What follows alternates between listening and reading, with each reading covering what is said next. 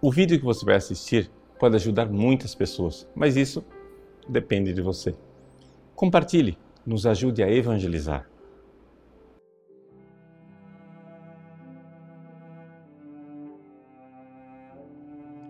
Em nome do Pai, do Filho e do Espírito Santo. Amém. Meus queridos irmãos e irmãs, nós celebramos com grande alegria hoje a dedicação da Basílica de São João de Latrão, a Catedral do Papa. Todas as vezes que a igreja celebra a dedicação de uma igreja, ela quer nos recordar que somos nós os verdadeiros templos de Deus. É isso que nós vemos, por exemplo, na primeira carta de São Paulo aos Coríntios, no capítulo 3, quando São Paulo diz: Não sabeis que sois templo do Espírito Santo? Mas como é que acontece isso? Como é que a gente se torna templo do Espírito Santo. O próprio Jesus nos recorda no Evangelho de São João que se vocês seguirem os meus mandamentos, eu e o Pai viremos e faremos ali a, sua, a nossa morada.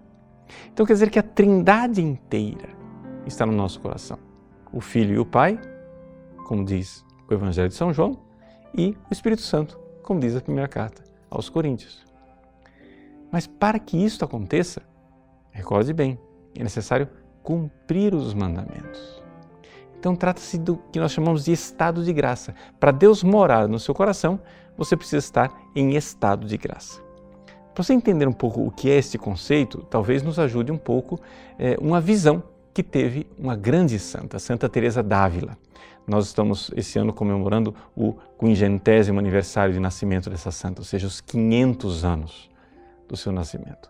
E Santa Teresa teve uma visão e viu a alma de um justo. Ela viu que a nossa alma, quando nós estamos na amizade com Deus, é como se fosse um grande castelo de cristal. E no centro desse castelo habita o Rei, que é Deus, e de lá sai uma luz, uma luz sobrenatural. É a vida sobrenatural. E é desta forma que Deus então ilumina a alma. Santa Teresa viu também que fora desta alma reinam as trevas. E ali tantos animais, animais peçonhentos e terríveis. Pois bem, depois que Santa Teresa viu essa realidade da alma, foi-lhe dado também ver a alma depois do pecado mortal. Ou seja, a alma em pecado mortal acontece um fenômeno que talvez nós não esperaríamos.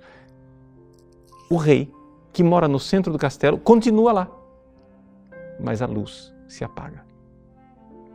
E quando a luz se apaga, entram dentro do castelo aqueles animais peçonhentos que estavam lá fora. E aí, Santa Teresa atesta, olha, se vocês soubessem o cheiro horrível de carniça que brota de uma alma em pecado mortal, nós não conseguiríamos conviver com pessoas em pecado mortal. O que é que isso quer dizer então? Então quer dizer o seguinte, que Deus sustenta a nossa alma e Ele está presente na nossa alma. Do mesmo jeito que Ele está presente em todas as suas criaturas. Deus está lá sustentando você. Ele é presença dentro de você. Mas Ele sustenta a sua vida natural, a sua vida humana. Porém, quando você é batizado e está em estado de graça, quando você se confessa e recebe o perdão dos seus pecados, acontece uma coisa extraordinária. Uma luz sobrenatural brota dentro de você. O que é essa luz sobrenatural? É outra vida. Aqui que está essa comparação eh, da visão de Santa Teresa é interessante porque significa o seguinte: Deus está na sua alma mesmo em estado de pecado. Se você for um Hitler, Deus está lá, mas ele não está como doador de vida sobrenatural. Ele está simplesmente sustentando a sua vida natural.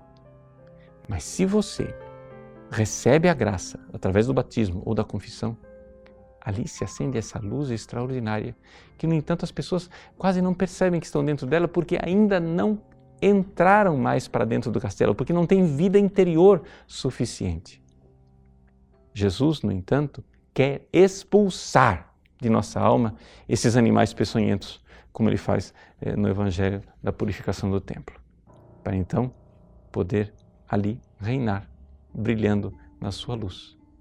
Não joguemos fora esse mistério maravilhoso da presença de Deus que vive numa alma justa, numa alma perdoada. deixemos que acende, acenda a sua luz sobrenatural no nosso ser, preparando já aqui na terra a alegria que iremos viver no céu. Deus abençoe você. Em nome do Pai, do Filho e do Espírito Santo. Amém. Gostou do nosso conteúdo? Pois bem, o nosso site faz questão de ser um eco da doutrina católica, do magistério de sempre. Muitas pessoas escrevem para nós diariamente dizendo que mudaram de vida, dando seus testemunhos.